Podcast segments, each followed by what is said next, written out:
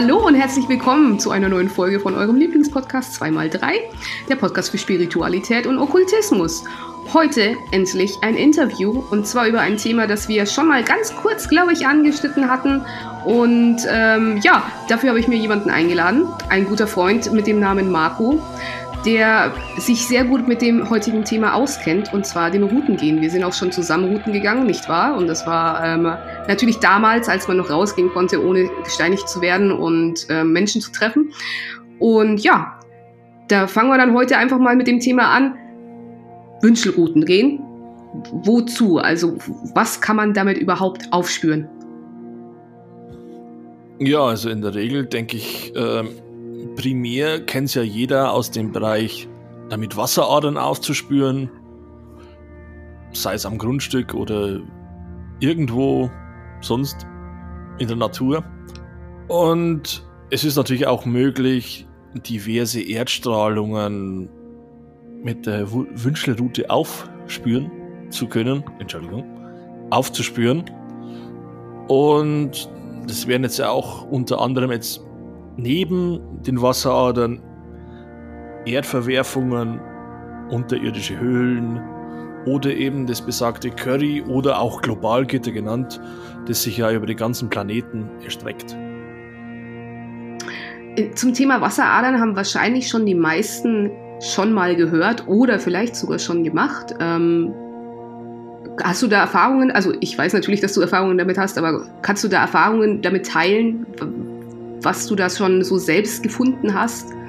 Ja, also als ich damit angefangen hatte, war, als ich erstmal bemerkt hatte, dass es diese Wünschlerroute bei mir ausschlägt, was ja jetzt auch nicht bei jedem scheinbar der Fall ist, äh, bin ich erstmal dann ganz kreuz und quer über mein Grundstück gelaufen und hatte dann auf jeden Fall einen Ausschlag bei mir im Vorgarten unter dem Kü Küchenfenster ich, hat, also ich bin jetzt dann mehrfach abgegangen, hatte dann immer den Ausschlag an derselben Stelle. Nachforschungen haben dann ergeben, dass also an dieser Stelle tatsächlich früher mal ein Brunnen war, der mit Grundwasser gespeist wurde. Äh, an der, an, ja, an dem, zu dem Zeitpunkt habe ich dann erst das erste Mal verstanden oder festgestellt, dass es tatsächlich funktioniert.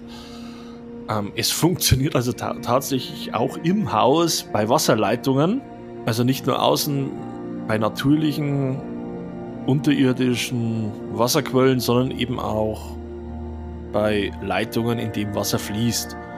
Das Wichtige ist ja, dass es Wasser fließt. Also man kann jetzt nicht zu einem Eimer Wasser gehen und erwarten, dass die Wünschlerroute ausschlägt, weil Es braucht scheinbar, es braucht also praktisch diesen Fluss.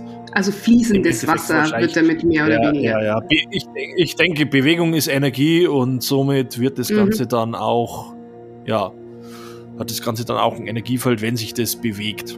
Ja, es ist tatsächlich könnte ich mir auch vorstellen, dass das natürlich ein Faktor ist, weil sonst würde man ja, ich meine, Wasser im Grunde genommen, ich meine, wir sind ja auch aus Wasser, da würde man ja vielleicht irgendwie besonders wasserhaltige Menschen vielleicht auch damit aufspüren können. Ja, eben, ja. Also ich, ich habe es auch gemerkt, natürlich, ich, ich war ja bei dir und äh, zusammen mit der Esra im Übrigen. Äh, Hashtag Grüße an alle Fans und so. Ähm, und wir haben das dann getestet und ich dachte erst so, ich bin ja eigentlich recht skeptisch, muss man ja zugeben. Auch wenn man sich vielleicht nicht denken kann nach diesem Podcast, aber ähm, ich habe das dann so gehalten und dachte so, naja, keine Ahnung, bis ich da was spüre, I don't know. Er ist ja der Profi, von dem weiß ich, dass es funktioniert. Aber es ist wirklich, es hat wirklich auf deinem Grundstück an den, also ohne dass du natürlich vorher gesagt hast, dass es da und da eine Wasserader ist, ein Brunnen etc., ausgeschlagen. Das fand ich sehr, sehr spannend. Also von daher hattest du äh, oder kennst du jemanden, bei dem so gar nichts passiert ist schon mal beim Wünschelrouten gehen?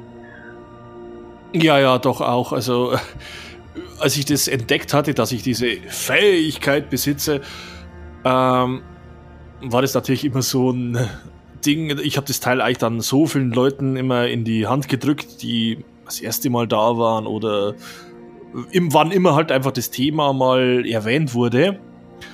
Und da gab es also schon Leute, bei denen es vielleicht minimalst ausgeschlagen hatte oder eben auch gar nicht. Das Interessante ist auch, dass der Ausschlag äh, sich verändern kann vom Menschentyp her offenbar. Also ich habe mhm. jetzt da keine, kein näheres Hintergrundwissen, aber bei manchen Leuten ist es so der Fall, wie jetzt bei mir äh, bewegt sich die Route an, ja, an der Energiequelle nach unten, während es bei anderen Leuten oder bei manchen Leuten eben auch nach oben gehen kann. Womit das zusammenhängt, keine Ahnung. Aber ja, es gibt durchaus eben Menschen, die, die nehmen das in die Hand und da ist gar nichts. Also das, das, das schlägt einfach nicht im geringsten aus. Ah ja, da sagst du tatsächlich was mit dem nach oben und nach unten. Wir waren ja ähm, kürzlich erst ein bisschen wandern im Tiefschnee. Und wir hatten natürlich die Route dabei, die wir tatsächlich weniger benutzt haben, als wir wollten, weil wir nicht nachgedacht haben. Aber. Mit Überleben beschäftigt. Wir waren tatsächlich ja. sehr mit Überleben beschäftigt, das äh, kann man sich nicht ausmalen. Anyway, auf jeden Fall, und da kommen wir dann schon zur, zur nächsten Punkt auf der Liste, ähm, waren der Ameisenhaufen, nicht? Und du hast da drauf getestet ja. und da war es für dich ja auch überraschend, dass die nach oben ging. Äh, beim Ameisenhaufen? War das beim Ameisenhaufen? Nee, das, das war beim Felsen. Beim Felsen war das, stimmt. Aber da kommen wir trotzdem zum ja, nächsten ja. Punkt, denn es gibt offenbar ähm, ja, Pflanzen und Lebewesen, die scheinbar sehr stark strahlungsempfindlich sind. Ja, also strahlungsempfindlich sind ja generell scheinbar alle Lebewesen und Pflanzen. Man unterscheidet an dem Punkt eigentlich eher äh, zwischen strahlungssuchend und strahlungsmeidend. Und während der Mensch jetzt eigentlich eher oder Bäume auch als strahlungsmeidend eingestuft werden, äh, sind, ist es bei den Ameisen oder jetzt bei Mücken so, dass die eher strahlungssuchend sind. Es gibt ja dieses Currygitter und auch dieses Globalgitter, äh, die sich ja über den, ja, über den ganzen Planeten eigentlich erstrecken. Und an Knotenpunkten, wenn also diese beiden Gitter übereinander treffen, ist ja auch diese Strahlung dann eben vorhanden. Und daran lässt sich dann unterscheiden, ob ein Lebewesen oder eine Pflanze strahlungssuchend oder meidend eben ist. Während es als Mensch eher schlecht ist, auf solchen, solchen Punkten zu schlafen oder ja sogar ungesund, suchen Insekten wie jetzt Mücken oder eben speziell Ameisen genau diese Punkte. Also wie wir im Wald erkannt haben oder wie vermutet, lag dieser Ameisenhaufen ja exakt auf diesem Punkt zwischen, also an der Überschneidung zwischen Currygitter und Globalgitter. Und einige Meter weiter war ja noch ein zweiter Ameisenhaufen, der exakt diagonal zu der Position vom ersten verlief. Mhm. Also die suchen bewusst diese, ja, diese Strahlung an diesen Punkten und errichten dann ihren Bau. Ja, also das hat man auf jeden Fall deutlich gesehen ähm, in, in dem Wald. Und als wir eben bei dir waren, die Esra und ich, ähm, sind wir ja dann auch noch ein bisschen, sag ich mal, in die Prärie gelaufen. Und da hat man dann auch wirklich diese, wie du schon sagst, diese Mückenschwärme gesehen, die ja sich gerne am Abend im Sommer so, so ballen und dann äh, vor sich hinschwirren und tödlich nerven. Und das ist scheinbar eben dann auch so ein Knotenpunkt. Ja, das, das ist so ein Indikator. An der Stelle ist wieder so ein Knotenpunkt. Und man bemerkt es auch, wenn man jetzt hingehen würde und diesen Mückenschwarm vertreiben würde, dann wird es nicht allzu lange dauern und die würden sich an der gleichen Stelle wieder neu positionieren oder formieren. Ja, also auch an unsere Zuhörer natürlich, wenn ihr das schon mal beobachtet habt oder wenn ihr das beobachten möchtet, dann achtet mal wirklich drauf, wo solche Insekten sich immer wieder ballen, weil es ist ja wirklich so. Die, die sind ja dann tatsächlich in der Luft, meistens im Schwarm, dann immer wieder an derselben Stelle. Egal wie aggressiv man sie mit ähm, Insektenmitteln vielleicht bekämpft. Nicht, dass ich das tun würde. Alle Tiere sind schließlich ähm, Lebewesen, nicht? ja, es ist ja auch so, äh, also es gibt ja eine Menge Sachen, auch selbst wenn man jetzt nicht mit dieser Gabe gesegnet ist, damit dass die Wünschelroute bei einem ausschlägt, äh, gibt es ja eine Menge Sachen in der Natur zu beobachten. Ähm, ja, wo man jetzt sagen kann, das ist ein Indikator für ein Überkreuzen dieser, das Überkreuzen der Ströme. Wie jetzt, ähm, ja, eben diese Ameisenhaufen, wie schon und auch schon erwähnt, die Mückenschwärme, Und das genaue Gegenteil davon sind dann äh, bei Bäumen diese Bi- oder Triwüchse. Also das kommt eigentlich in der Natur normal nicht vor.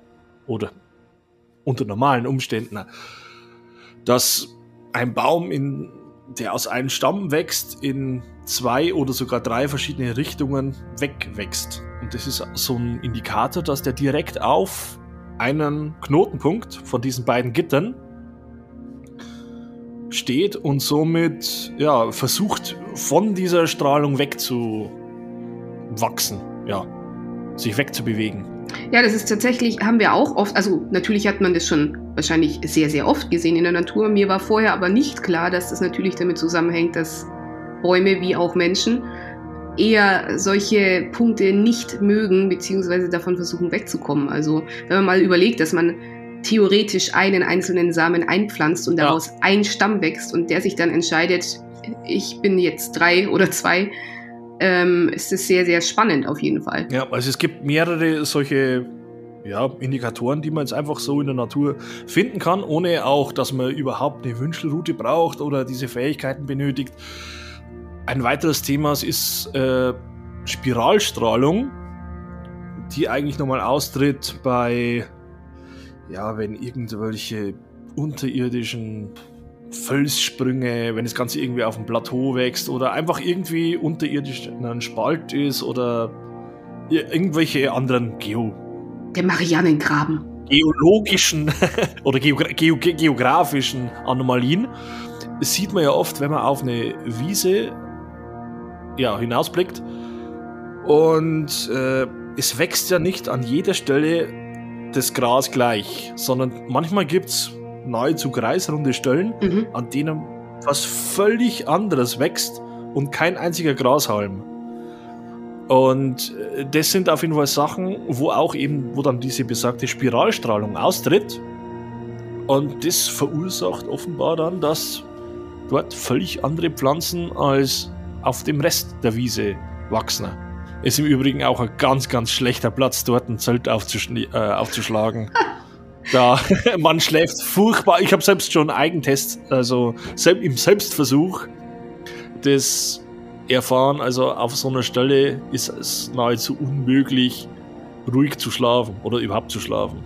Das würde ja jetzt wieder damit zusammenpassen, dass Menschen eben strahlungsmeidend sind ja, und idealerweise ja, ja. nicht auf solchen Plätzen schlafen. Ich meine, daher kommt es, ich glaube, da haben es vielleicht schon auch die meisten gehört oder gesehen, dass, ähm, weiß ich nicht, damals beim Weltbildkatalog man sich so eine, so eine Wünschelrute gekauft hat oder die Mutter und äh, dann geguckt hat, wo denn eine Wasserader in der Wohnung oder im Haus ist, um zu vermeiden, dass man natürlich da nicht drauf schläft. Was ich aber gehört habe, ja, da müsste ja. ich jetzt aber lügen, ich weiß nicht, ob du da auch Erfahrungen hast, du hast ja auch eine Katze, übrigens die tollste mhm. Katze der Welt und Katzen sind auch eher strahlungssuchend, oder? Kann das sein?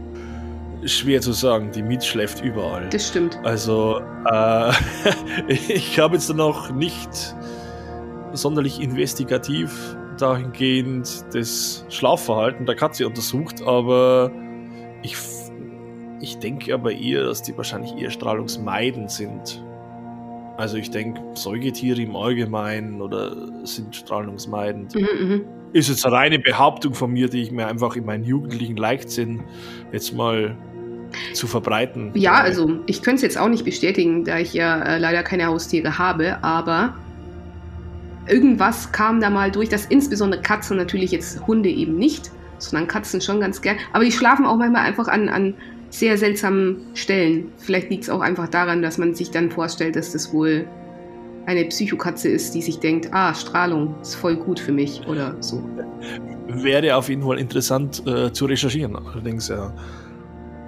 So, dann geht's weiter mit einer kleinen Anekdote, weil wir haben ja gar nicht darüber gesprochen, wie man eigentlich Wünschelrouten geht. Ich meine, das ist ja, das ist ja bestimmt auch ein kleiner Kniff dabei, beziehungsweise klar, man hat das Ding in der Hand ne? und dann läuft man damit rum. Aber da gibt es ja auch Unterschiede an den verschiedenen, also was es für Wünschelrouten gibt. Und da würde ich dich vielleicht bitten, wenn du Lust hast, die lustige Anekdote zu erzählen, wie du eigentlich zu deiner Wünschelroute gekommen bist. ja, äh, das war eigentlich innerhalb oder während einer Wohnungsauflösung und ich ging da so in so ein Schlafzimmer, also das waren, war das, äh, war die Wohnung von einer verstorbenen alten Frau. Und da gab es so ein Bücherregal neben dem Bett. Und ich habe mir das Bücherregal halt näher angesehen, weil es hieß, ja, mal schauen, was man so brauchen kann, kann man mitnehmen. Und dann war da halt so ein riesiges Regal mit irgendwelchen Rosamunde, Pilcher, Romanen etc. Und ich habe dann gesehen, dass irgendwie das ein zweireihiges Regal war. Und als ich dann die erste Reihe oder ein Buch aus der ersten Reihe weggenommen hatte, fand ich dann in der hinteren Reihe lauter Bücher über Geheimlehre, Esoterik, Mystik und so weiter. Und äh, ja, da ist mir dann eben auch diese, dieses braune Röhrchen mit dieser Wünschelrute drin in die Hände gefallen. Und dann ging das eigentlich los. Also ich habe vorher auch nur davon gehört, dass man damit halt Wasseradern aufspülen kann. Und hatte jetzt plötzlich so ein Teil in der Hand und habe mir das dann erstmal von jemandem erklären lassen. Ja, und dann ging das los. Erstaunlicherweise sehr gut. Und ja, es war natürlich eine völlig neue Welt dann, Dinge zu entdecken. Superpower entdeckt. Ja, ja. Also ich finde wirklich, also dass, dass diese alte Frau tatsächlich ihre Romane im Vordergrund hatte, weil es ja scheinbar peinlich oder unangenehm war, dass sie da keine so, Ahnung, wo, wo keine Ahnung. Also das ist schon ein bisschen lustig. Von daher, wenn ihr zu Hause natürlich, ich, ich möchte euch ermutigen, solche Dinge nicht zu verstecken. Ich kann es aber verstehen, wenn man es tut, weil äh, man ist ja manchmal auch ein bisschen schrullig beieinander. Ne? Also dann, zurück zum Thema. Die Arten von Wünschelruten. Deine Wünschelrute ist ja etwas, was ich auch noch nie gesehen habe. Man denkt ja immer an so einen Stecken, ne? den man ja, so genau. herhält. Der, der Stock mit den zwei Griffen aber, dran. Genau, der Stock mit den zwei Griffen dran. Allerdings ist deine Wünschelrute aus Kunststoff, nicht? Die ist aus Kunststoff und mit einem mir unbekannten Metall vorne dran. Ähm, womöglich irgendeine Legierung oder anderes. Auf jeden Fall äh, gibt es ja noch verschiedene Möglichkeiten. Der Witz dann ist eigentlich, dass man eigentlich für Wünsch Wünschelrouten ja überhaupt kein Geld eigentlich ausgeben muss, da sich auch Hölzer wie Haselnuss oder eben äh, Weidenzweige dafür hervorragend eignen und ich das auch schon ausprobiert habe. Und wenn es jetzt nur darum geht, äh, ja, Wasseradern aufzuspüren, dann ist ein Weidenzweig, den man halt einfach über eine Schlinge bildet und über Kreuz hält. Ja, ja. Eigentlich schon Die beiden äh, Enden perfekt. quasi Also ich in der Hand, ne? ja, ja, ja. Und die so überschlägt, dann habe ich damit die gleichen Resultate wie mit der, mit dieser Kunststoff-Metallspitzen-Wünschelrute, die ich da habe. Es gibt natürlich auch noch die Möglichkeit oder die Variante von diesen beiden Kupfer. Messing. Kupfer ja, sind die, Me ja. Messing, Messing Kupferdrähten, die man ja praktisch in der Hand hält, an so einem Winkel, also die sind jeweils abgewinkelt, dass man die an diesem Winkel unten halten kann. Und äh, wenn man dann auf eine, sagen wir jetzt einfach banal, eine Wasserader stößt, dann bewegen sich die beiden zusammen. Also die gehen nicht nach unten oder nach oben, sondern die bewegen sich dann zusammen. Ja. Genau, so ein Ding hatten wir nämlich auch mal. Ähm, ich kann mich aber nicht so genau erinnern, ob ich da tatsächlich mit Erfolg hatte. Was mich natürlich überzeugt hat, ist äh, dein Grundstück, wo wir dann auch in dem Haus natürlich da so diesen. Also man muss dazu sagen, äh, äh, der Marco lebt in einer Gegend, wo unter seinem Haus quasi der Fluss entlang geht. Also den kann man auf jeden Fall aufspüren. Und im Haus findet man ja im Gang auch so diese, diese eine Stelle. Und da wird es dann noch spannender, weil klar, man kann sowas aufspüren mit Wünschelruten. Oder man hat einfach die Superpower im Finger. ja, das ist, ähm, das habe ich dann irgendwann entdeckt, nachdem ich dann wirklich die ganze Zeit tagelang mit der Wünschelrute drin und draußen herumgelaufen bin. Dachte ich mir, vielleicht kann ich ja das sogar ohne Wünschelrute. Und siehe da, es funktioniert. Also bei mir ist so, dass das am, es geht aber nur in der rechten Hand und es schlägt also nur am Ringfinger aus. Das heißt, wenn ich mich bewege, äh, muss ich meine Finger ausstrecken, die Hand ausstrecken. Und äh, wenn ich mich dann, in dem Fall eine Wasserader, nähe, nähere, ja, dann merke ich, dass langsam so mein, also da kann ich dagegen halten, wie ich will, dass dann mein Ringfinger sich nach unten zieht. Den zieht es dann nach unten und wenn ich direkt über der Quelle stehe, dann ist der praktisch so fast im äh, so ein 45-Grad-Winkel nach unten. Also das ist, ja, der, der schlägt dann praktisch aus, wenn ich auf der Wasserader stehe. Ja, also das fand ich auch sehr spannend, das habe ich ja gesehen. Ich, ich wollte es dir ja gar nicht glauben, dass das tatsächlich ja, ja. insbesondere der Ringfinger ist, weil sind wir ehrlich, der Ringfinger, also zumindest bei mir, ist ja. ein Finger, den ich nicht ähm, kognitiv steuern kann, sondern der halt mitmacht, was die Hand so tut. Und gerade der, ja, das ist also bei anderen Leuten, die jetzt nicht musikalisch so begabt sind wie du, ist es, ähm, ich sag mal so, Daumen, Zeigefinger und äh, äh, Mittelfinger, die tun schon das, was ich will. Und der Ringfinger ah. macht eher so mit bei mir. okay. Genauso wie der kleine Finger. Hat, hat das noch jemand? Ich mache mir gerade Sorgen, dass das nicht normal ist. also ich, ich, ich probiere das gerade im Moment aus. Ich kann es eigentlich links und rechts. Also kognitiv steuern, links wie rechts. Also Vielleicht sollte Wobei, ich mir einen Neurologen aussuchen. Einzige, ja, es geht nur, der Vulkaniergruß geht leider nur auf der rechten Seite wirklich gut. Das Aha, siehst du links, wohl. Links macht mir das dann doch etwas zu schön. Äh, ja. Jetzt würde mich mal interessieren, vielleicht hast du ja einfach irgendwie einen Metallsplitter in der Hand, der magnetisch ist oder sowas. Nein, eher weniger. Es gibt tatsächlich noch einen weiteren Fall. Also ich habe das ja dann, äh, ja, ich habe das dann weitergeführt und festgestellt, dass ich noch irgendeine andere Erdstrahlung an der rechten Hand im äh, Handballen, also unterhalb des, wie nennt man das? Also nicht den Handballen beim Daumen, sondern den Handballen, der unterhalb vom kleinen Finger ist. Mhm. Äh, ich, ich weiß aber nicht, was das ist.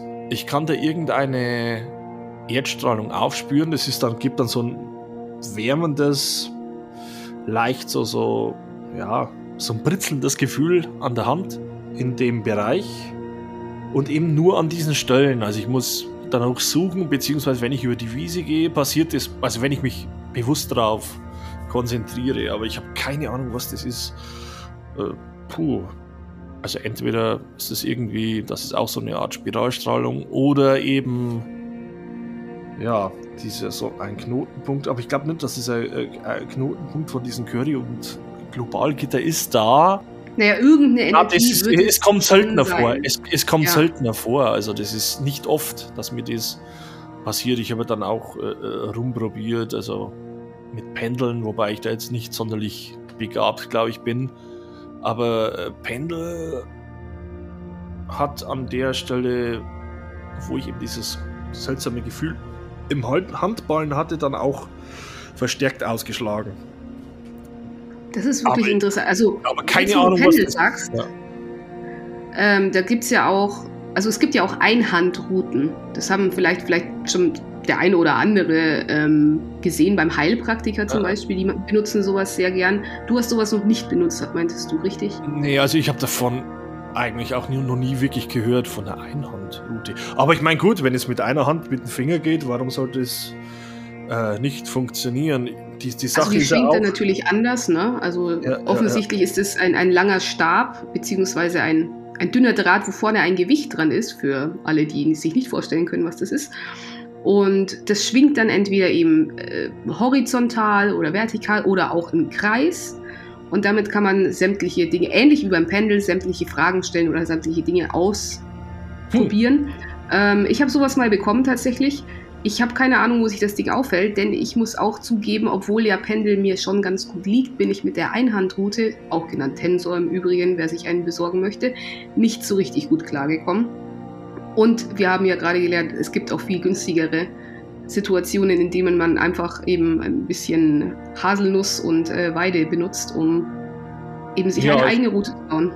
Also zumindest für Wasser, für Wasseradern sollte das, äh, funktioniert das ja. hervorragend.